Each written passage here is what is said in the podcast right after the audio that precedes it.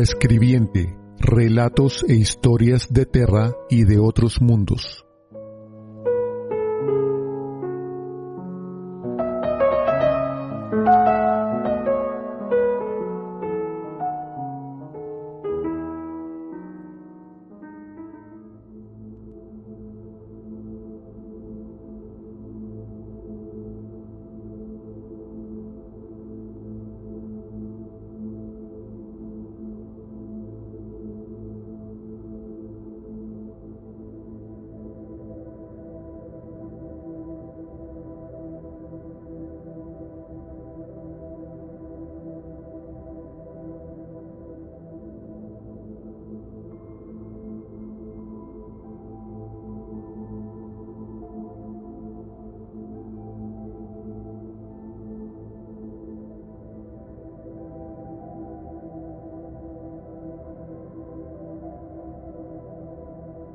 La herejía de Horus, el sigilita, Chisurait, Dramatis Personae, personajes imperiales. Khalid Sham, capitán de la cuarta clandestina Horta, Farou, miembro de la cuarta clandestina Horta, Consejo de Terra, Malcador el sigilita, regente y jefe del Consejo de Terra. Khalid Hassan estaba sentado en la antecámara, intentándonos sudar, intentando que no le temblasen las manos, intentando no hacer nada que pudiera traer más deshonor su rango y regimiento. Se forzó a permanecer quieto, con la espalda apoyada contra la pared de mármol pulido. Apoyó las manos en los muslos, sintiendo bajo las palmas el tejido de los pantalones de su uniforme de gala. El alto y rígido cuello le irritaba la piel recién afeitada. Se sentía ridículo, limpio y decorado y almidonado como una comida viviente presta a ser servida en algún banquete profano. Esto es absurdo. No me sentía así durante la misión. Se obligó a apartar de sí aquel pensamiento y a centrarse en su situación actual a repasar sus opciones. Mantente firme. La antecámara era amplia,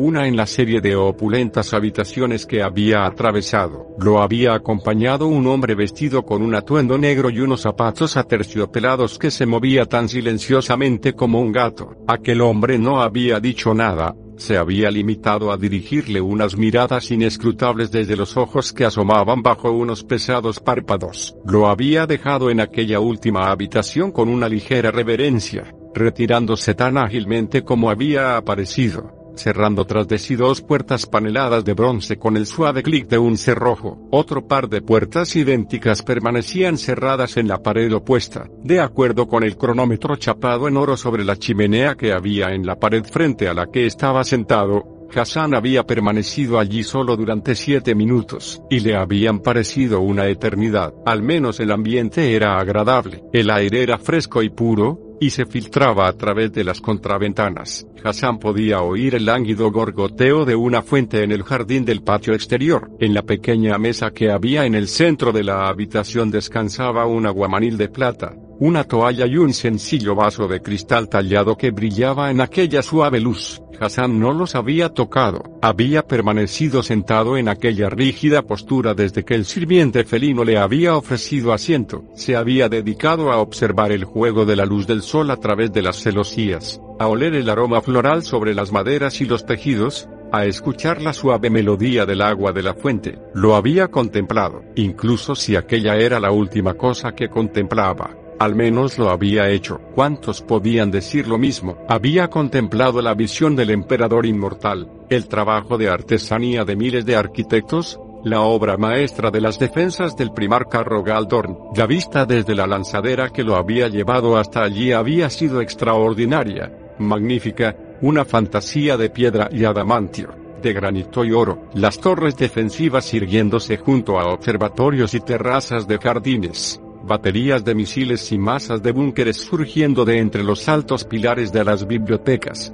bruñidos monumentos erigidos al orgullo y la ambición de la humanidad, todo ello alzándose bajo el azul del cielo sobre los picos del Himalaya. En aquel momento, perdido en el corazón de su inmensidad, escuchando el sonido relajante del agua, podía repasar los eventos de los últimos días. El capitán Khalid Hassan de la cuarta clandestina Horta, el más condecorado de los oficiales de su regimiento, un hombre entregado a su deber tan completamente que no tenía familia ni vida fuera de él, contemplaba, con cierta fatalidad, el fracaso que lo había llevado a palacio. El aire era caliente y estaba saturado de un polvo que cubría por completo su armadura las placas negras acorazadas, el casco cerrado con un visor opaco, los tubos de la mascarilla, la unidad a su espalda con control de presión interno. Los filtros estaban perdiendo eficiencia, y podía escuchar el eco de su propia pesada respiración a través de los auriculares. Delante de él,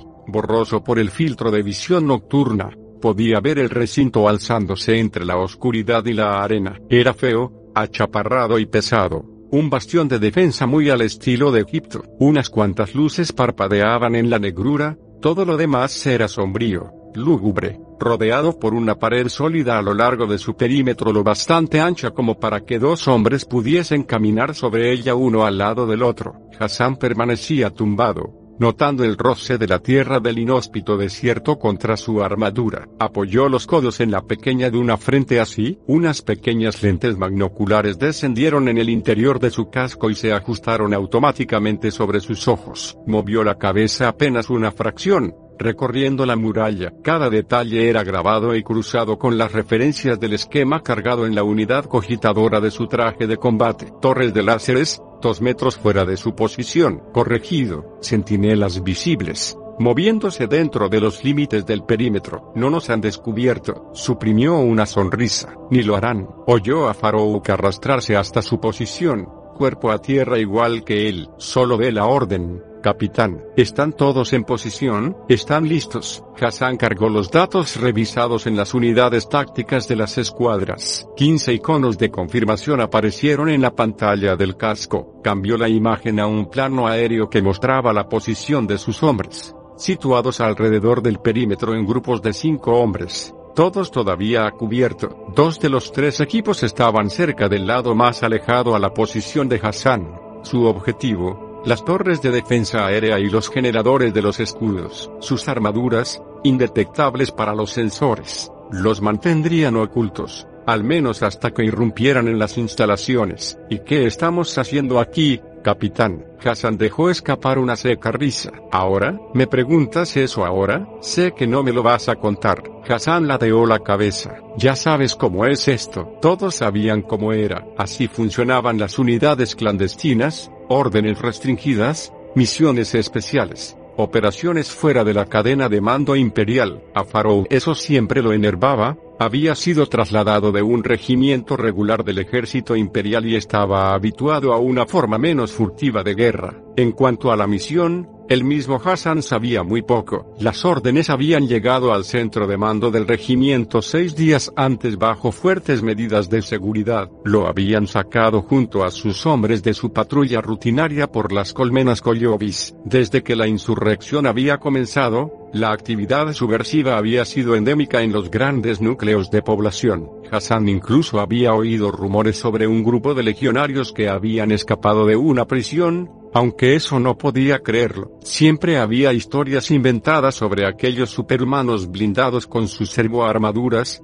mucho más desde que las noticias acerca de la locura del señor de la guerra se habían propagado. En cualquier caso, Hassan nunca había depositado demasiada fe en los marines espaciales. Tenían una reputación bien ganada, cierto, pero dudaba que la mitad de lo que se decía de ellos fuera cierto. El imperio lo habían levantado mortales, hombres y mujeres comunes, billones y billones de ellos, luchando en pos de un futuro libre de los horrores de la vieja noche. Los monstruos mejorados genéticamente no tenían sitio en ese futuro, eran herramientas torpes y brutales, y su tiempo pasaría, lo que dejaría vía libre a otras armas más sutiles. Consultó su cronómetro. Moveos, aún fuera de su alcance visual, vio las runas que indicaban las posiciones de los otros equipos moverse silenciosamente por la pantalla de su casco. Farouk seguía a su lado, inmóvil. Tras él, el resto de su propia escuadra permanecía a cubierto. Hassan notó cómo su pulso se aceleraba mientras contaba los segundos que quedaban. Vamos. Se incorporó, Avanzando agachado a campo abierto, escuchó las suaves pisadas de sus hombres a su espalda. Se alejaron de la duna y corrieron hacia las murallas. Mientras corrían,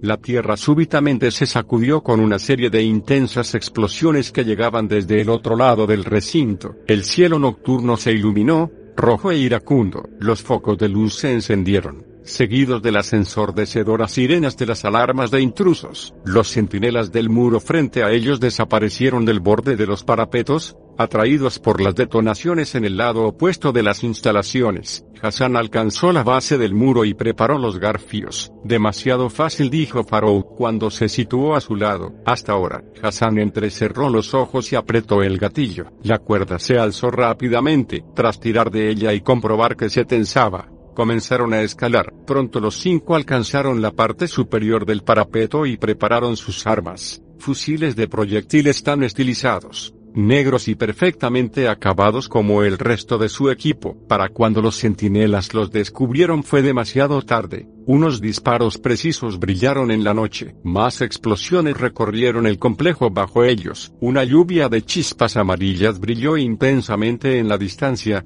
haciendo que el aire adquiriera un aroma de ozono. Primer generador fuera. Hassan gruñó. Farouk era un buen soldado, pero a veces sus comentarios tácticos eran innecesarios. Concentrémonos en nuestra tarea, como digas. El recinto que se extendía bajo su posición era un complejo de hangares y búnkeres de rococemento, todos ellos feos, oscuros y cubiertos de la arena que traía el viento. El fuego se extendía por los que estaban en la parte más alejada, donde las cargas incendiarias que habían colocado los otros dos equipos habían estallado. Hassan podía ver las siluetas de los guardias cruzando los espacios abiertos, sus movimientos precipitados y poco coordinados. Seguían intentando reforzar la pared norte, donde habían hecho obvia la infiltración. Hasta entonces, todo bien, ese es nuestro objetivo, dijo Hassan apuntando a uno de los búnkeres. Se movieron por el parapeto hasta situarse sobre él. Era un edificio sin ninguna marca especial, uno entre una docena de formas y tamaños similares. Vaya cosa más fea, dijo Farouk, y será más fea aún en un minuto. Guarda silencio. Uno a uno, se descolgaron hasta el suelo, siguieron corriendo agachados. Tres guardias más cayeron antes de que llegaran a su destino. Cuando alcanzaron las sombras de la entrada del búnker se detuvieron, casi como si se hubieran vuelto parte de ellas. Las puertas del búnker estaban cerradas y aseguradas. Hassan colocó seis cápsulas de hiperácido a lo largo de su superficie y todos se apartaron. Al detonar las cargas las gruesas puertas de metal se disolvieron en una nube vaporosa y espumeante. Hassan escuchó unos breves gritos ahogados cuando los guardias al otro lado inhalaron la mezcla tóxica de plastiacero derretido y compuestos químicos volátiles, salvo por aquello. La brecha había sido casi silenciosa, enmascarada por el ruido continuo de explosiones y disparos que llegaban de la pared norte. Todo lo que quedó fue un hueco dentado y humeante cuyos bordes se derretían en alargadas lágrimas. Hassan se puso en pie, el interior del búnker los esperaba,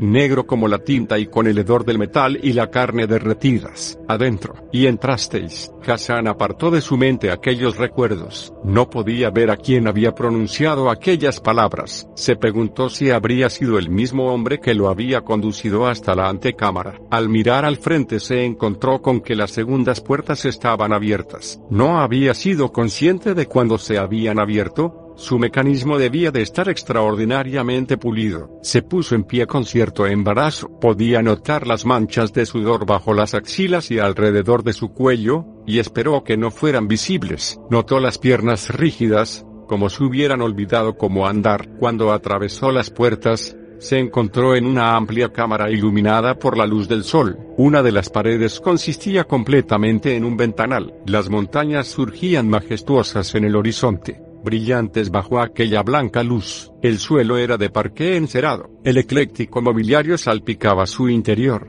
Un armario Lowiscans aparecía junto a un litoproyector de la era de la unidad, entre orios de Hourt y una vitrina que contenía unas piezas de cerámica de un valor incalculable. Casi le recordó al nido de una urraca, el escondrijo de un coleccionista. Ostentoso, dadas las circunstancias, Hassan estaba solo. La habitación estaba en silencio. Las puertas se cerraron tras él, moviéndose tan silenciosamente como se habían abierto. Por un momento se quedó inmóvil, escuchando solamente el sonido de su propia respiración. Preguntándose si las cosas que estaba viendo a su alrededor eran reales. Quizá es una prueba, quizá le estaban mostrando una última vista de la gloria antes del final. Hassan sabía que podían pronunciar su veredicto en cualquier momento, ya les había dado toda la información de la que disponía, había sido muy cuidadoso al respecto, asegurándose de que cada detalle era correcto. En su fracaso no pretendía excusarse. Ese había sido siempre su camino, el de la honestidad, incluso en la desgracia, tales, por supuesto, eran los valores del imperio, los pilares en los que siempre se había basado su lealtad. El tiempo pasaba, Nadie más entró en la habitación. Hassan empezó a desprenderse de aquella sensación de aprensión. Caminó hasta el ventanal y descansó los dedos sobre el cristal. La vista que se extendía era un vertiginoso panorama de la zona oeste del palacio. Tanto oro, tanto de todo. Inmensos emplazamientos de artillería caían como cataratas en medio de cúmulos de torres delgadas como huesos. Colosales contrafuertes surgían de las entrañas de las montañas masivos y eternos. Incluso las profundas alteraciones de Rogal torna las murallas externas no habían sido capaces de rodarle toda la antigua e innata belleza al palacio. Mirando toda aquella vastedad, era difícil no sentirse profundamente insignificante. Aquellos muros habían perdurado siglos, y perdurarían por mucho más un faro de esplendor en medio de un imperio de exaltación de la humanidad. Yo lo prefería como era antes de que Rogal comenzara su tarea. La voz vino de ninguna parte. Hassan se giró sobre sí mismo, recorriendo con la mirada toda la cámara. Seguía solo. La voz parecía surgir del aire a su alrededor, resonando en las maderas de los muebles y hundiéndose en el tejido de las alfombras. No puedo veros. No, Todavía no, no puedo estar en todas partes a la vez, pero de esta manera ahorraremos tiempo. ¿Eso te incomoda? En absoluto mintió Hassan. Bien, sigue contemplando la vista. Recuérdala, con cada día que pase será un poco más fea, un poco más raída. Como nosotros, ¿verdad? Hassan volvió a encarar el ventanal. Se preguntó si su interlocutor podía verlo. Asumió que sí, aunque no podía estar seguro, proyectar aquella voz era algo trivialmente simple, aquella teatralidad debía de ser parte de su proceso. No eres un hombre dado a la frivolidad. Eso es lo que todos los informes dicen de ti, serio y diligente. Puedo sentirlo en tu interior yo mismo. Eres la personificación de todo lo que el emperador aspira a instilar en la humanidad. Estaría orgulloso de ti, creo, si estuviera con nosotros. La voz no sonaba altiva a pesar de que Hassan pudo percibir la aspereza propia de alguien que llevara eras ostentando autoridad, y creyó percibir algo más, un ápice de compasión y de resignación. Lo único que he pretendido siempre es servir, lo sé, pero ahora estás aquí, conmigo, en este lugar, lo que hayas sido en el pasado, lo que hayas hecho en el pasado. Este es el momento del juicio de todo ello. ¿Sabes quién soy, Capitán Khalid Hassan? Creo que sí, señor. Soy el juez, soy el escriba del imperio, el evaluador de su océano de almas. Hassan no comprendía por qué le estaban diciendo todo aquello. Jactancia, posiblemente, pero no sonaba como si lo fuera, casi sonaba a sarcasmo. Un sarcasmo seco y autoconsciente. Soy el sigilita, soy el regente de Terra. Bajo mis órdenes se sella el destino de un millón de mundos. Y sin embargo aquí estoy, conversando contigo mientras miras por la ventana y desapruebas mi colección. La vida está llena de sorpresas, ¿no es cierto? Hassan se descubrió asintiendo. Lo está, señor. ¿Y sabes por qué estás aquí? Por lo ocurrido en Egipto, correcto. Piensa, Khalid, piensa en lo que hiciste allí. Estaré contigo en breve. Para cuando llegue quiero saberlo todo. Las luces se habían fundido. Hassan ajustó con un parpadeo la visión nocturna de su casco y avanzó con cautela. El búnker se extendía bajo el nivel del suelo. Un pasillo central lo recorría en toda su longitud unos 50 metros. Y a ambos lados se alineaban pequeños habitáculos, cada uno de ellos tras una puerta cerrada. ¿Tenemos algo? Susurró Farouk. No hay ninguna señal de vida por aquí, todavía no. La escuadra siguió avanzando. Hassan no oía nada salvo los sonidos amortiguados de la batalla exterior. Las otras escuadras estaban haciendo un buen trabajo atrayendo la atención sobre ellas, pero solo podrían concederles una ventana muy corta para operar. Activó el Auspex de proximidad que tenía adaptado al dorso de la mano y vio, con cierto alivio, la runa que indicaba la posición de su objetivo. Tercero a la derecha, Hassan avanzó hasta un par de puertas correderas unos 30 metros más adelante. Dos de sus soldados permanecían en la entrada del búnker, escondidos en las sombras, con las armas listas para evitar cualquier intromisión. Hassan había descendido hasta allí con Farouk y el tercer operativo. Por un momento le pareció percibir un zumbido, como estática. Se detuvo. ¿Oyes eso? Farouk lo miró. Que, nada. Un fallo del sensor. Llegaron a la cámara. Estaba cerrada y asegurada como las demás. Atrás, Hassan sacó otra cápsula de hiperácido de su cinturón. Al moverse oyó un golpe seco seguido de un zumbido de aire rancio. Hassan giró sobre sí mismo, apuntando con una sola mano, que se detuvo al ver la figura de su compañero de escuadra en el suelo. Contacto. Farouk abrió fuego. Unas líneas parpadeantes de balas brillantes como el hielo se repartieron por el corredor, tintineando y fragmentándose sobre el metal de las paredes. Hassan se unió a él, descargando su arma contra la oscuridad. Aquel espacio confinado les devolvió la cacofonía de aquella tormenta de disparos. Alto el fuego. Los últimos ecos de la andanada murieron. El búnker volvió a hundirse en la oscuridad, y los de humo ascendían de los agujeros de los impactos que habían abierto en el suelo. Farouk colocó un nuevo cargador en su fusil. ¿Qué era eso? Hassan aún no veía nada en el detector de movimiento. Ni idea. No he llegado a distinguir nada. Hassan bajó la vista al cuerpo caído del tercer soldado. Un corte limpio y profundo le recorría la garganta. La sangre bajo él era oscura y espesa. Quieto. Mantengamos la posición. Su mente se preguntaba frenética cómo algo podía haberse acercado tanto sin que lo registraran sus escáneres. Quítate el visor, que, eso es una locura. Hazlo ordenó quedamente Hassan. Se llevó una mano al casco y apretó el botón de cierre del visor. Al desplazarse suavemente al interior del casco el zumbido electrónico de los sensores cesó, y notó el aire caliente y polvoriento contra su cara. Privado de los falsos colores de la visión nocturna todo era negro. Aún así no encontró rastro alguno de la cosa que los había atacado. Se sintió vulnerable, casi ciego encerrado bajo tierra con algo que no podía detectar. Oyó el visor de Farouk que se abría. Perfecto. Ahora estamos ciegos, susurró Farouk. Cuando todo falle, Hassan cogió una bengala de mano y la encendió. Usa los ojos con los que naciste. Arrojó la bengala al corredor oyendo cómo rebotaba en las paredes. Al alcanzar el suelo se encendió del todo, arrojando su fulgor rojizo sobre las superficies a su alrededor. En el breve intervalo de tiempo que duró antes de consumirse, Hassan vio algo oscuro y agachado 10 metros más abajo, apoyado contra una de las paredes. Tenía forma humana y llevaba algún tipo de armadura reflectora de sensores,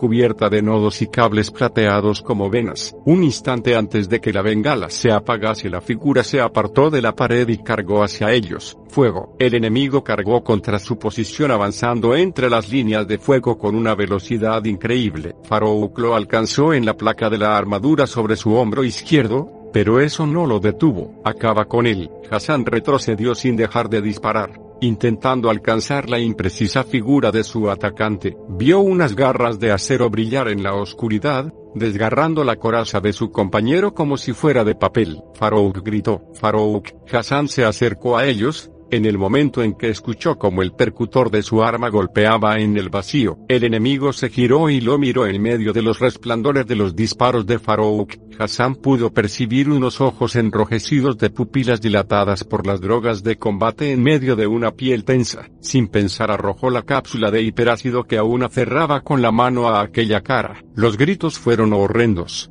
una mezcla de gruñidos animales y gorjeos agónicos. El olor de la carne derretida inundó el corredor, acompañado de salpicaduras sanguinolentas cuando el ácido alcanzó y devoró las arterias. Hassan arrastró el cuerpo de Farouk lejos de su atacante. Este se apartó de ellos, intentando aferrarse la cara que se le desintegraba, cuando cayó, estremeciéndose. Su cabeza y su cuello medio consumidos humeaban y burbujeaban. Hassan se dejó caer de rodillas, respirando pesadamente. Los dos hombres que había dejado en la entrada llegaron en ese momento. Se quedaron mirando el cuerpo retorcido del asesino enemigo y luego a Farouk. Farouk tosió, salpicando de sangre la armadura de Hassan, como de malo.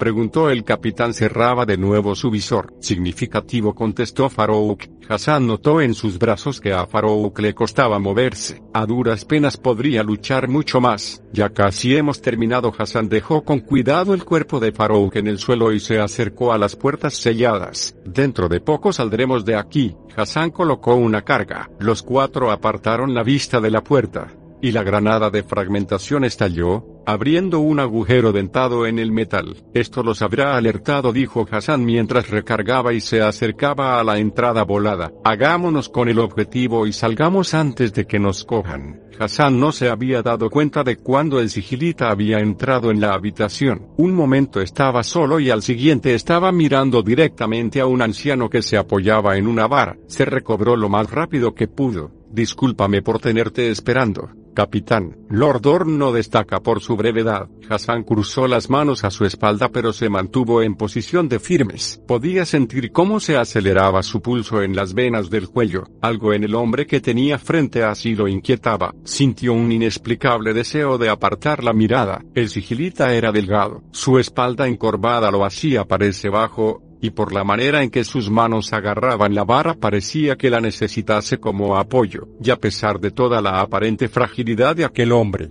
Hassan sintió el silencioso poder que emanaba de él, tan profundo y frío como una cima, no lo oculta, podría destruir todo cuanto nos rodea con un mero gesto. El sigilita alzó una mano huesuda hasta su capucha y echó hacia atrás la prenda. Una vieja cara emergió, reseca y recorrida por profundos surcos. Los huesos se marcaban bajo la piel apergaminada, pronunciados como en un retrato del hambre, pero sus ojos estaban intensamente vivos, Aquellos profundos y penetrantes ojos que se movían afilados como los de un ave rapaz. Aquellos ojos atraparon por un momento a Hassan. Sintió como la boca se le secaba. Entonces el sigilita lo liberó de su mirada. Caminó hasta alcanzar un diván bajo y se sentó. Sus movimientos eran vacilantes, como los de alguien que ha sido entrenado hasta la cima de la perfección física pero que ha sufrido una herida terrible. Era una visión extrañamente conmovedora. Malcador se recostó, su cara gris se relajó por una fracción de segundo,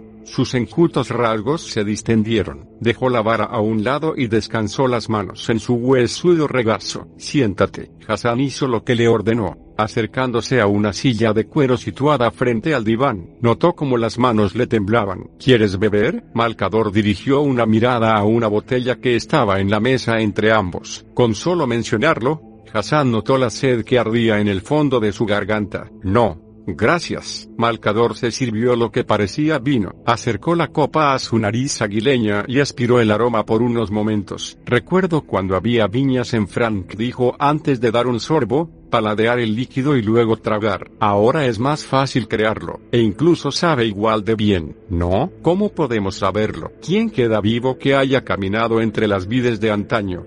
Apretó los labios pensativo. Algunos lo recordamos. De repente sus ojos se clavaron en Hassan, fijos como los de un depredador. ¿Qué estabas haciendo en Egipto? Misión clandestina, señor. Órdenes de palacio, máximo secreto, prioridad militar. Nos dieron coordenadas, tiempos y acceso a un transporte del ejército. Entonces partimos. Eso fue todo. Me proporcionaron la localización de un búnker.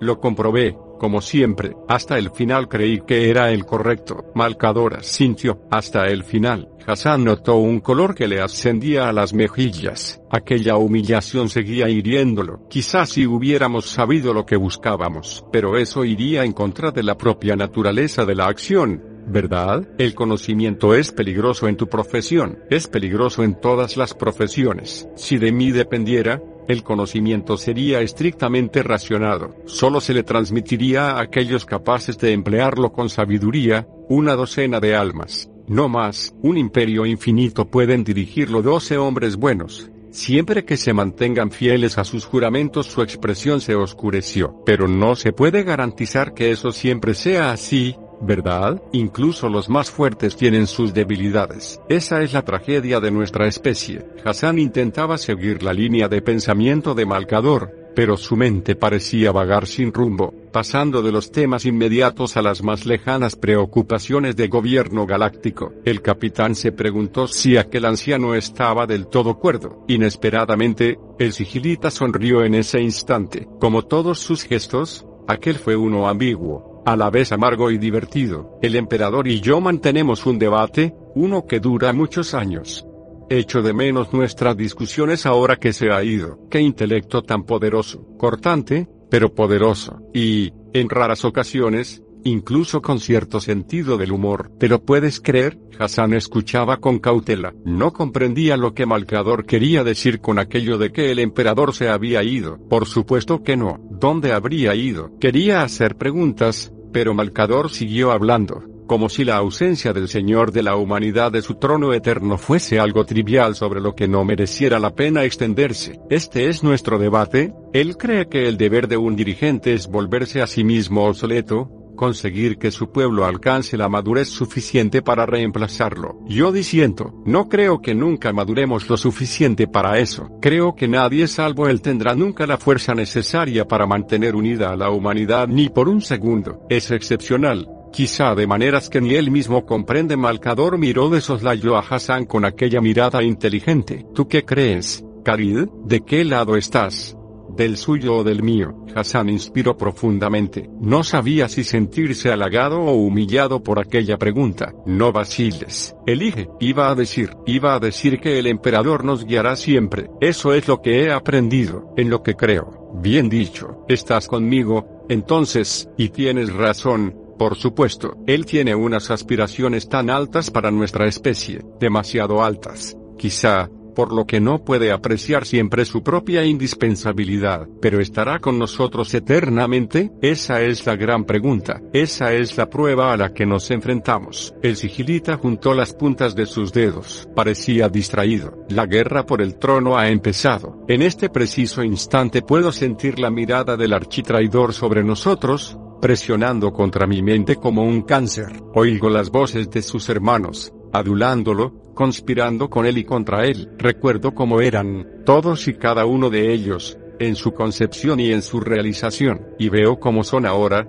y el oscurecimiento de sus almas me apena. Han liberado fuerzas que no pueden controlar. Les mintieron, y no solo el enemigo. Es doloroso ser testigo de todo ello. Hassan se sintió incómodo al oír todo aquello. Por un momento se sintió como un intruso en un momento de dolor privado. ¿Sabes? Si de todos ellos pudiese salvar solo a uno, eso sería lograr. Incluso aunque me desprecia, incluso aunque una vez me hirió. Era un alma tan frágil, tan sutil y tan propensa al dolor. Deberíamos haber actuado mejor. ¿Cometimos errores con algunos de ellos? Seguro que lo hicimos. Y me temo que el tiempo para enmendar esos errores pasó hace ya mucho. Hassan siguió mirando, esperando. Poco de lo que el sigilita relataba tenía sentido para él. Se preguntó si aquello era parte de alguna ordalía o un complicado método para sacar algo de él. En ese último caso era algo innecesario, más cruel de lo que tenía que ser. El sigilita lo miró de nuevo, esta vez con una expresión tolerante. Puedo sentir tu mente elucubrar. Piensas que todo esto tiene poco que ver contigo, te equivocas. Tiene todo que ver contigo, tiene todo que ver con todos nosotros. Hassan sintió cómo aumentaba su impaciencia. Quería cumplir con su deber, pero no sabía cuál era este. No sé por qué estoy aquí,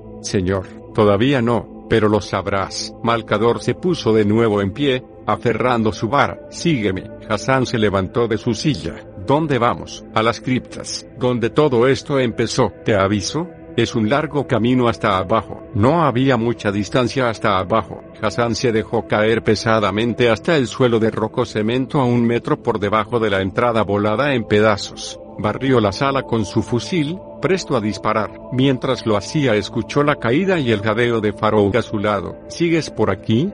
Preguntó al soldado. Tú y yo juntos. Como siempre, acabemos con esto. La cámara era pequeña, menos de 10 metros de lado, con un techo bajo y las paredes cortadas de manera burda en bloques de piedra. Estaba desierta, y olía a moho como una tumba. Solo había un objeto en el centro de la habitación, un contenedor de transporte de adamantio reforzado atornillado a un palé de hierro. No era especialmente grande, dos metros de largo por uno de ancho y de alto, y estaba rodeado por un escudo de energía que vibraba y bañaba la habitación con su luz mortecina. Señales aproximándose dijo Farouk, ¿cuánto tiempo tenemos?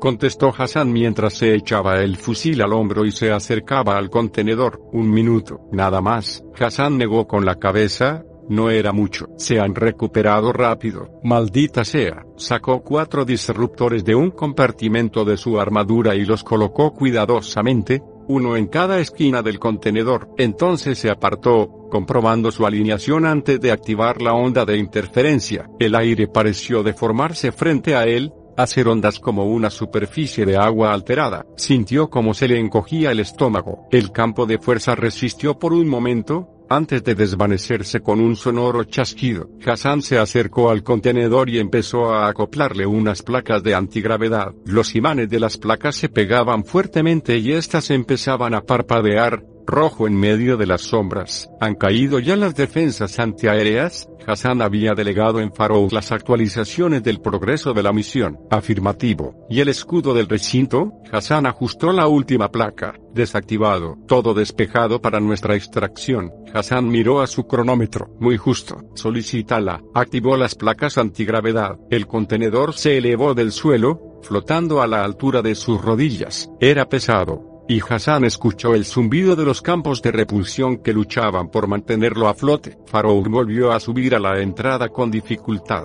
De esta surgieron dos manos para arrastrar fuera la carga. Lograron que ésta subiera a bandazos, y luego Hassan la siguió. Una vez reagrupados, los cuatro hombres recorrieron rápidamente el camino de vuelta hasta la entrada del búnker, Hassan a la cabeza y Farouk al final, jadeando pesadamente. El contenedor iba entre ellos zumbando, gruñendo casi como un bovino arisco. Hassan se dio cuenta del grueso blindaje. Era un contenedor de los empleados para transportar materiales en una nave capaz de navegar por el vacío, duro, pesado, diseñado para soportar impactos graves. Es un arma, dijo Farouk, como si le hubiese leído el pensamiento. ¿Qué esperabas? Estamos en guerra. Estaban intentando sacarla de Terra. Debe de ser muy valiosa. Y ahora nos vamos con ella, Alguien va a sentirse terriblemente contrariado. Hassan sonrió en contra de su voluntad. Sigue con los ojos bien abiertos. Si un disparo alcanza esta cosa, el trono sabe lo que pasará. Se acercaron con cuidado a la entrada devorada por el ácido. Vamos a tener que luchar para salir de aquí, capitán dijo Farou tras revisar de nuevo las lecturas de la Auspex. No esperaba menos. Hassan comprobó el contador de munición y miró los familiares indicadores de objetivos en la pantalla de su casco. Escoged bien los blancos y proteged al transporte cuando llegue. Los cuatro surgieron de la oscuridad de la entrada y se cubrieron con los restos de escombros que la rodeaban. Hassan apoyó el cañón de su arma en un pedazo de plastiacero que sobresalía. El contenedor flotaba a su lado, apenas a cubierto. Para entonces todo el complejo estaba ardiendo, por haces llamas iluminándolo por todas partes. Una densa humareda ascendía de los generadores de escudos y de las defensas antiaéreas destruidas. Mientras Hassan recorría la escena con la mirada, pudo ver a los miembros de las otras escuadras luchando por alcanzar su posición. El destello y los secos estallidos de los disparos láser comenzaron a cortar a su alrededor, las tropas enemigas los habían localizado. Hassan dejó escapar una maldición, devolviendo el fuego, parapetándose en el muro del búnker. ¿Dónde está la nave? Dijo Farouk entre dientes, como si la hubiese invocado. Oyeron el ruido de unos potentes motores. El polvo a su alrededor se elevó en furiosos remolinos, y se escucharon los gritos de pánico que los enemigos se dirigían unos a otros. Justo a tiempo, un segundo después la pesada forma del transporte del ejército imperial apareció sobre la muralla y disipó las nubes de humo. El armamento montado en las alas comenzó a disparar, limpiando el parapeto de los centinelas restantes y arrancando esquirlas de roco cemento de sus bordes. Vamos, vamos, vamos gritó Hassan mientras se separaba del búnker. Farouk iba a su lado tambaleándose, igual que lo hacía el contenedor flotante. Las otras escuadras abandonaron su cobertura y corrieron para atravesar el recinto. La nave de transporte se situó delante de ellos, a pocos centímetros del suelo, con los rotores en ángulo machacando el suelo a su alrededor. La rampa principal descendió en medio del sonido de los pistones, dejando al descubierto su interior iluminado por unas luces rojas. Los guardias respondieron, dirigiendo sus armas a la nave. Los rayos láser alcanzaron las placas de blindaje, algunos de ellos haciendo hervir partes de ellas. La nave se tambaleó como borracha, golpeada por la lluvia de armas de pequeño calibre, manteniendo su posición con dificultad. Más rápido, Hassan vio a sus hombres corriendo a toda velocidad hacia la rampa. Fue el último en alcanzarla, arrasando a Farouk y el contenedor, empujándolos al interior de las fauces del compartimento interior. Nos están alcanzando gritó Farouk mientras se abrochaba las correas de seguridad que colgaban del interior de la nave. La armadura de Farouk estaba manchada de sangre. Hassan empujó el último cierre con el que aseguró el contenedor a la cubierta del compartimento. Vámonos de aquí. La potencia de los motores aumentó y la nave de extracción remontó el vuelo. La rampa terminó de ascender y se cerró herméticamente. Los sonidos amortiguados de los disparos se fueron desvaneciendo, reemplazados por el de las turbinas que se situaron en su posición final. Hassan notó como la nave ganaba velocidad, virando en la dirección que los alejaría de Egipto y el peligro. Se apoyó en la pared del compartimento, respirando pesadamente. Por unos instantes no hizo nada más. Después miró a su alrededor. De las tres escuadras iniciales solo nueve hombres habían vuelto con vida. Los supervivientes se agarraban a las abrazaderas de los bancos con cansancio. Ninguno parecía triunfante. El ambiente estaba cargado con su silencio. En el centro del compartimento el objeto de la misión permanecía asegurado. El contenedor estaba indemne, no había recibido ni un solo disparo. Permanecía allí, entre las dos filas de hombres, oscuro y pesado como un ataúd de proporciones erróneas. Las luces parpadeaban sobre su superficie acanalada, parecía casi beligerante. Hassan se levantó, se acercó a él y comenzó a desactivar los mecanismos de cierre. ¿Qué vas a hacer? Preguntó Farouk con cierto tono de alarma. Hemos perdido hombres por esto. Tenemos derecho a saber por qué han muerto. Hassan vio pasar a su lado a los sirvientes de palacio en túnicas vermellón y de color azafrán. A estudiosos de caras pálidas y las espinas dorsales jorobadas por los años de servicio a los tecnosacerdotes con máscaras de oro y cúmulos de ojos verdes. Cada habitación tenía un aroma diferente, un sonido diferente, un ambiente diferente. Aquellas habitaciones eran como destilaciones de la humanidad, fotos fijas de las opciones de lo que había llegado a ser la especie. Hassan se sentía como hipnotizado. Hubiera querido quedarse allí más tiempo, estudiarlos, saber de las tareas que les habían sido encomendadas. Malcador pareció leer su mente. Ignóralos. Son insignificantes en comparación con lo que voy a mostrarte. Siguieron caminando. Las luces y el esplendor poco a poco se fueron desvaneciendo. Hassan y el sigilita descendieron niveles y niveles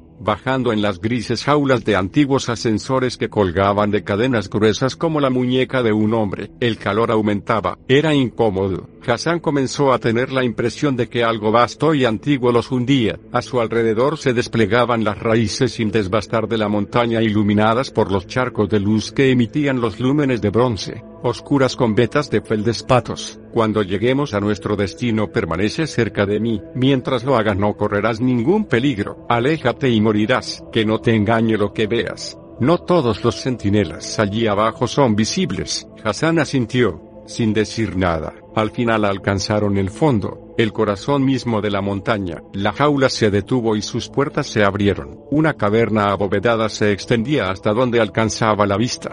Su suelo parecía de ónice pulido, y su vacía vastedad solo era rota por inmensos pilares de piedra esculpida. Parecía abrirse como una boca a la oscuridad del inframundo, tan silenciosa e inquietante como ajetreados habían sido los niveles superiores. Inmensa dijo Hassan para sí, y bajo mis pies todo el tiempo. ¿Cómo puede un sitio así permanecer oculto? ¿Cuántos saben de él? Solo unas pocas figuras se movían sobre aquel suelo vidriado, altos adeptos del mechanicum en túnicas, rojo sangre, silenciosas mujeres de caras pétreas que lucían ornadas armaduras con largos mantos ribeteados de pelaje, enormes centinelas en vestidos de barrocas servo armaduras doradas y que esgrimían lanzas de energía que vibraban fieramente. Estos últimos eran, según sabía, los custodios. Los guerreros de la legión misma del emperador, Hassan se descubrió sudando de nuevo. El sigilita seguía avanzando por la caverna el metal del extremo de su vara repiqueteando mientras se movía. Ninguna de las otras figuras parecía reconocerlo. Parecían muy preocupadas. Aquellos cuyas caras eran visibles mostraban expresiones de resolución concentrada. Algunos lucían signos de fatiga extrema. Hassan lo siguió. Aquel lugar era casi demasiado extraño para aceptarlo una austera y murmurante cripta de sombras enterrada bajo los cimientos del mundo. ¿Qué lugar es este, Hassan? Sorprendentemente, estaba teniendo dificultades para seguir el paso del anciano. El principio respondió Malcador, y quizá el fin. Siguieron avanzando. Hassan vio que a ambos lados el corredor se ramificaba en túneles que descendían en las entrañas de la roca. Algunos mostraban eran del tamaño de un hombre,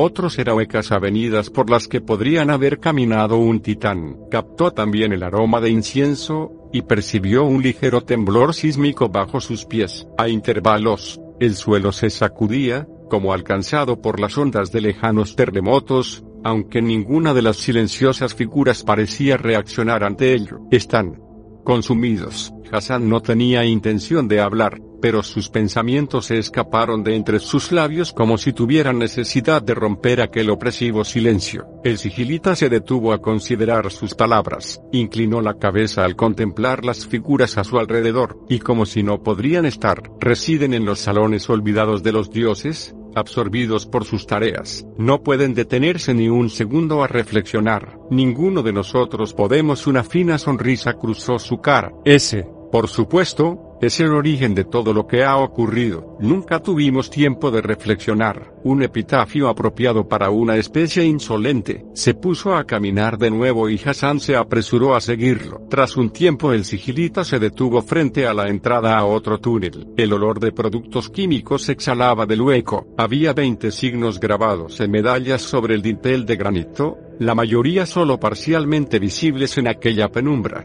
Hassan creyó ver una cabeza de lobo, una serpiente, un ángel y otros emblemas indistinguibles, también le pareció que dos de ellos habían sido desfigurados. El sigilita los estudió por un momento. Su cara era sombría. Ahí fue donde los concebimos. Los archivos aún deben de estar dentro. Sus notas, los primeros estudios. Por lo que sé, Puede que incluso queden algunos de los primeros bancos genéticos. Todo descartado cuando construimos el laboratorio principal. Triste, en el fondo, Hassan miró el largo túnel. No alcanzaba a ver mucho. ¿Ahí es donde vamos? El sigilita negó con la cabeza. Su vara comenzó a repiquetear de nuevo. Ya nadie va allí. Siguieron avanzando, pasando por delante de más arcos abiertos a profundas cavernas en una oscuridad permanente. A medida que la extensión de aquel reino subterráneo se hacía más patente, Hassan comenzó a sentir una extraña sensación de desazón. El complejo al completo era evidentemente una obra de siglos. Una ciudad enterrada oculta a los ojos de mundo bajo toneladas de roca, y la mayor parte estaba desocupada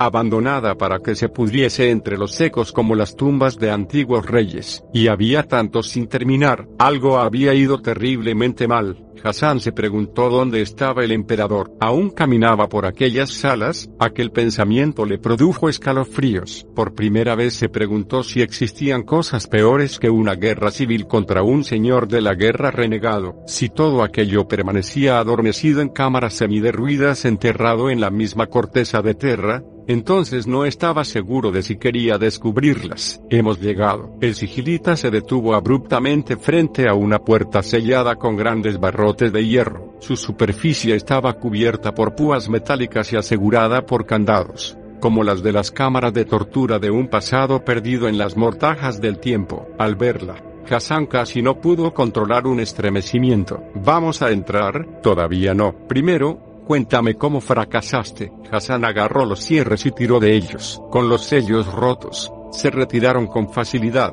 Farouk y los demás no dijeron nada, pero todos lo miraron desde los bancos corridos del compartimento de la nave. La tapa se levantó unos centímetros, gruesa como su propia mano. Hassan metió los dedos y con una presión muy ligera la tapa se retiró unos centímetros. Inmediatamente ascendió el olor a polvo viejo, e inmediatamente también tuvo el primer mal presentimiento. Terminó de retirar la tapa. Solo había un único bulto en el interior del contenedor, envuelto en lo que parecía un saco de arpillera, sacó un cuchillo de su bota y empezó a cortar. Incluso cuando ya había visto lo que había en su interior siguió cortando. No paró hasta que retiró hasta el último pedazo del saco para estar seguro. Al final se quedó en pie, rígido, sin poder apartar la vista de lo que había. Se sintió enfermo, mareado, miró a otro lado para recuperarse. ¿Qué es?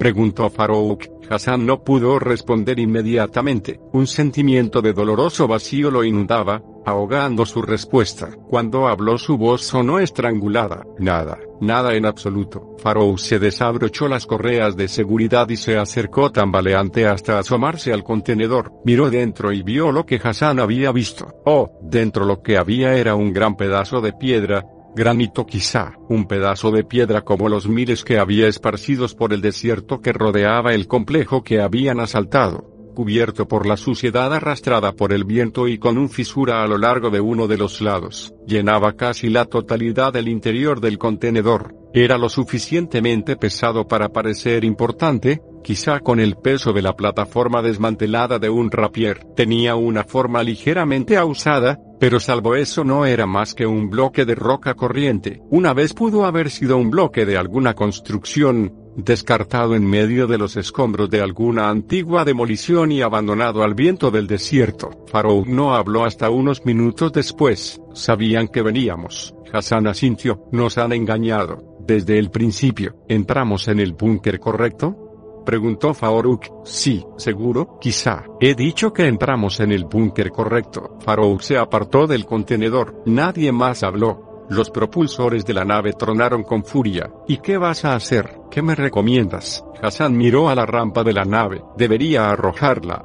Enviarla de vuelta al desierto del que ha salido. Dejó caer los hombros, agotado. ¿En serio? Hassan miró a Farouk, sonriendo amargamente, y negó con la cabeza. No te preocupes, nuestra misión era llevarnos con nosotros este contenedor, y eso es lo que vamos a hacer. Alguien tendrá que dar explicaciones por esto. Hassan se sentó, apoyando la espalda contra la pared de la nave, notando cómo comenzaba un fuerte dolor de cabeza. Oh sí, lo sé, pero ¿ante quién? ¿Quién ordenó la misión? El transporte siguió avanzando, acercándolos inexorablemente a las consecuencias de su fracaso. Supongo que lo descubriremos muy pronto. Una piedra. Sí, señor, nos engañaron. Ya veo. El sigilita se volvió hacia la puerta. Los cierres se abrieron. La gran hoja cubierta de púas se desplazó hacia el interior chirriando sobre sus goznes. Malcador alzó un largo y huesudo dedo y una suave luz ascendió desde el suelo. Vamos. La cámara era pequeña en comparación con las otras que habían visto solo unos 100 metros de longitud. Quizá, con un techo bajo y las paredes sin desbastar. Unas vitrinas se situaban a intervalos regulares. Cada una tenía una forma y un tamaño distinto, y descansaban sobre pedestales de mármol. Algunas eran tan altas como Hassan, otras no mayores que su puño. Cada vitrina era oscura, y brillaba suavemente como cristal tallado. Antes de la unidad, antes de los conflictos Malcador avanzaba entre las vitrinas como un fantasma encorvado. Construimos estos salones. Los construimos para que perduraran. Solo después otros hombres alzaron sus torres sobre ellos, enterrando nuestros secretos bajo los suyos. Este es el último repositorio de los sigilitas. Nos vigilan guardianes que no duermen y estamos rodeados por antiguas guardas que los protegen de la ruina. Aquí es donde se conservan las creaciones más poderosas y peligrosas de nuestra especie. Deberías sentirte privilegiado. Khalid, no hay muchos hombres que hayan visto estas cosas. Mientras el sigilita caminaba, dirigía un gesto a alguna de las vitrinas. Cuando hacía eso se iluminaban, exponiendo los objetos en su interior. En ocasiones aún me hace sentir orgulloso. El palacio es suyo, por supuesto, y siempre lo será, pero está construido sobre una estructura mucho más antigua, la cuna de mi orden. Estos son los cimientos de la fortaleza original, preservados en las profundidades, una reliquia de otra era. ¿La recuerdo? Muy pocos pueden decir eso, solo los que perduran a través de los ciclos de las edades, pero somos una hermandad desperdigada. Hassan vio una larga espada curva grabada con una escritura fluida, vio libros, cuyas cubiertas de metal estaban marcadas por la pátina de eras, asegurados con cierres y rodeados de cadenas. Vio armaduras en caballetes de hierro, algunas de un diseño imposiblemente antiguo, placas de metal bruñido entrelazadas con mallas de cadenas, otras parecían más modernas, como servoarmaduras medio desmanteladas de las legiones astartes. El sigilita se detuvo frente a una de ellas, la primera, un punto de partida simple en comparación con todo lo que vendría después, pero muy efectiva. Hassan dejó que su mirada vagara entre las vitrinas. Son armas, herramientas para la guerra. Algunas lo son. Malcador comenzó a caminar de nuevo, dirigiéndose hacia el fondo de la cámara. Nuestra especie se define por muchas cosas. Mientras pervive, mientras crece, crea artefactos, deposita su genio en estas cosas. Estas se convierten en parte de su alma, un registro de su psique. Creamos, moldeamos, construimos, hacemos. Esa es nuestra esencia, lo que nos distingue de las bestias, que no pueden, y de los dioses que no se rebajan a ello. El sigilita hizo un gesto a una vitrina mucho más pequeña a su izquierda. Contenía uno de los muchos libros que había en la cámara. Hubo un tiempo en que este libro gobernó las vidas de trillones. Nadie lo lee hoy en día, pero su poder persiste, enterrado profundamente en las partes latentes de nuestras mentes. Lo he estudiado durante mucho tiempo. Si no fuese tan peligroso, te recomendaría que hicieras lo mismo, sonrió en la oscuridad. Vanidad de vanidades, todo es vanidad. Quizá esa es la mayor verdad de todas. Finalmente Malcador se detuvo frente a otra vitrina grande y cuadrada. Era tan alta como él, pero más ancha, y permanecía apagada, opaca. Si el palacio sobre nosotros fuera destruido, ¿cuánto se perdería? Muchos palacios se han levantado y han desaparecido. Incontables guerras se han luchado, pero todo esto son los tesoros de nuestra especie. Sin ellos somos como niños perdidos en la noche, náufragos, huérfanos. La vitrina frente a ellos se iluminó, revelando su contenido. La piedra de Egipto estaba allí, pero había cambiado. Le habían limpiado el polvo, dejando al descubierto su suave superficie. Hassan pudo ver palabras y glifos en su cara visible,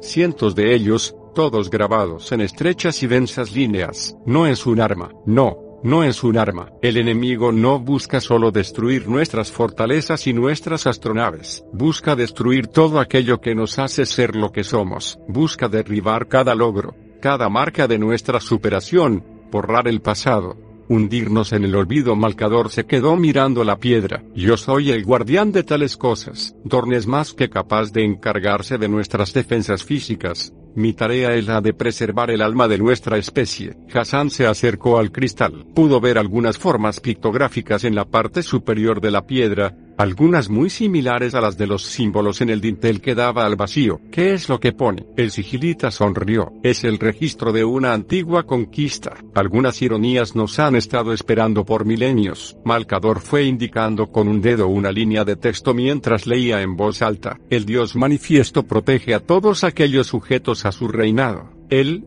siendo un dios, el hijo de un dios y una diosa, como Horus, hijo de Isis y Osiris, que protege a su padre, como Horus, que protege a su padre. Qué oportuno, ¿verdad? Hassan no pudo sonreír. Luego este sí era el objetivo. El sigilita asintió. Hiciste lo que se te ordenó. Esto es lo que los antiguos llamaron la piedra de Rosetta. Deseaba tenerla. El enemigo deseaba tenerla. Tus acciones nos han otorgado una pequeña victoria frente a la ola de derrota. Creo que ha merecido la pena. A pesar del precio, Hassan entrecerró los ojos, observándola más atentamente, porque la querían, es un símbolo, representa la recuperación del conocimiento perdido, la continuidad de la civilización. Si se la hubieran llevado la habrían destruido, una pérdida trivial, puedes pensar, frente a las muertes de billones que están por llegar. Pero para mí habría sido un daño atroz. Los ojos de Malcador no se apartaban de la piedra, brillaban húmedamente en la oscuridad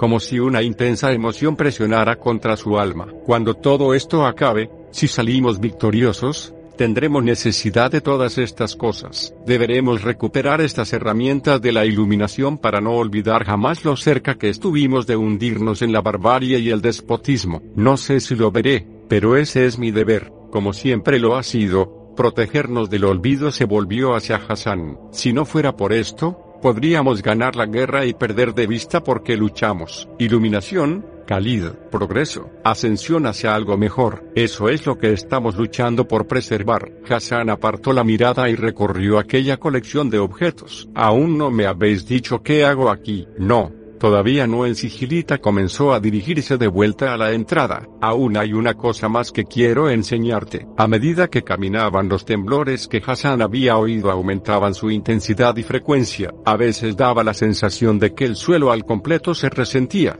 fino y frágil como una piel de tambor. ¿Qué es eso? El sigilita se detuvo, te lo he dicho, la guerra ya ha empezado, estamos cerca de su corazón. ¿Habrás oído rumores de que el emperador está ausente? ¿De que ha olvidado a su pueblo? No es cierto, él nunca nos olvida, pero no puede regresar, no ahora que el sello se ha roto apretó los, los labios y su expresión se endureció. A decir verdad aún no soy capaz de culpar a Horus, hasta que no lo vea cambiado por los poderes que lo han consumido, no seré capaz, pero sí culpo a Magnus, de todos ellos. Él es quien debería haber sido el más sabio. Teníamos tantas esperanzas depositadas en Magnus, negó con la cabeza amargamente. Antes de seguir caminando, tantas esperanzas, siguieron descendiendo por una escalera de espiral cortada en la roca viva. El aire comenzó a oler a metal quemado. Se cruzaron con más custodios muchos de los cuales lucían quemaduras y profundos cortes en sus relucientes servoarmaduras. Las paredes mismas temblaban. Llegaron a una gran sala, una que eclipsaba a todas las que anteriormente habían recorrido. Sus techos desaparecían en la oscuridad, perdidos entre las sombras. Unos inmensos incensarios colgaban de cadenas de hierro sus vientres refulgentes de rojos carbones. Allí había reunidos más custodios junto a las guerreras silenciosas. Ninguno de ellos prestó atención a Hassan. Todos miraban al centro de la pared más lejana, donde un par de puertas gigantescas, cada una de la altura de un titán warlord, cada una cubierta por una profusión de iconos míticos y astrológicos, un tumulto grabado en oro de líneas de serpientes, lobos y ángeles que se solapaban y se entrecruzaban. Unos impactos como truenos llegaban desde más allá de las puertas. En algunas ocasiones parecía que éstas apenas aguantarían, a pesar de su colosal tamaño. Hassan retrocedió, abrumado por la escala que imaginaba del conflicto que debía de estar desarrollándose al otro lado. Este es el borde exterior, una docena de puertas como estas se interponen entre nosotros y el horror. E incluso así puedes sentirlo. No puedo entrar ahí, susurró Hassan con esfuerzo. No, no puedes. La cara de Malcador se ensombreció al mirar hacia las puertas, sus ojos brillaron en la oscuridad. Ni siquiera yo puedo. Estas puertas no se abrirán hasta el final. Hassan no podía apartar los ojos de ellas. Los ruidos del más allá eran horribles. Le pareció que oía ecos de unos gritos sobrenaturales, la descarga de energías terribles e inhumanas. Ningún arma que hubieras podido traerme sería comparable a las que se están empleando ahí. Ninguna guerra ha sido más salvaje. Y aún así su existencia no se sabrá nunca. Cualesquiera horrores que estén destinados a darse en el universo material palidecen en comparación. Estamos en el umbral. Capitán, esta es la auténtica batalla por el alma de la humanidad. Hassan apenas podía controlarse. ¿Y él, está ahí? Sí, Hassan se sintió desfallecer. El pensamiento, la mera idea de que algo pudiera sobrevivir a aquel maelstrom oculto parecía imposible. Su imaginación fallaba. Aquello era demasiado inmenso para procesarlo. Nunca tendrás que atravesar esas puertas,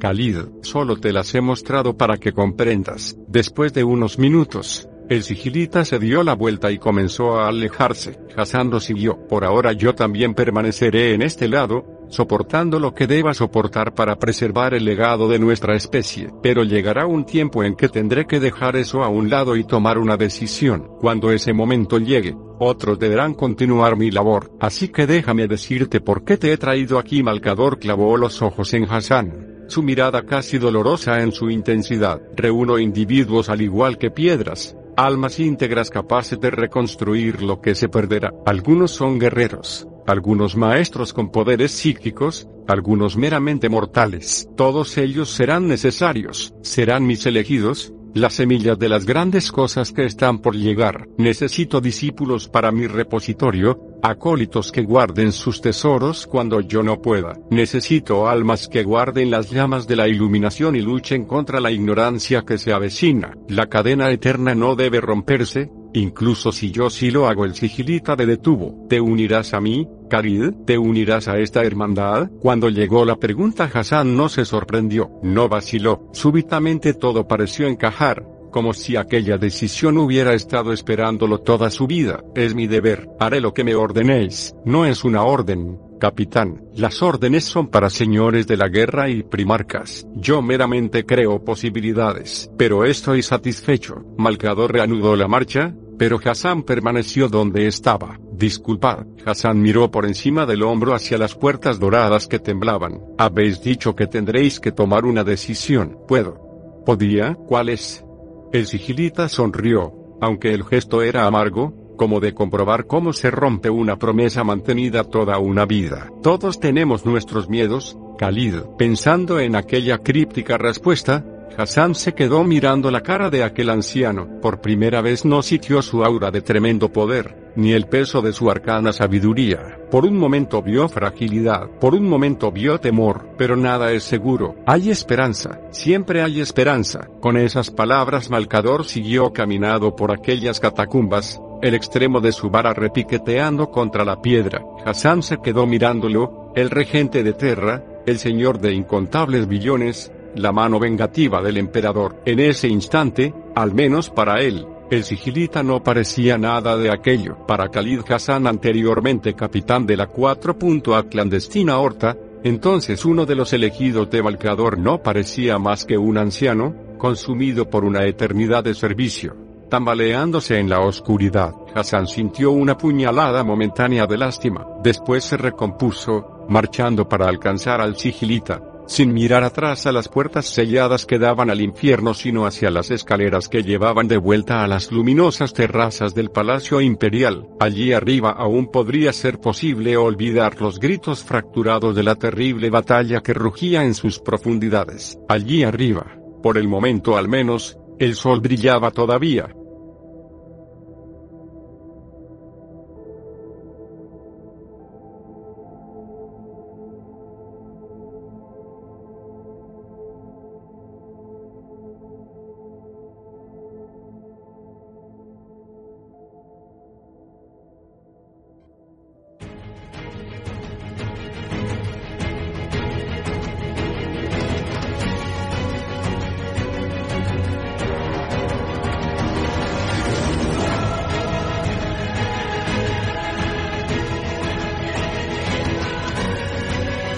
te invitamos a que sigas Terra Escribiente en iBox, iTunes y Spotify.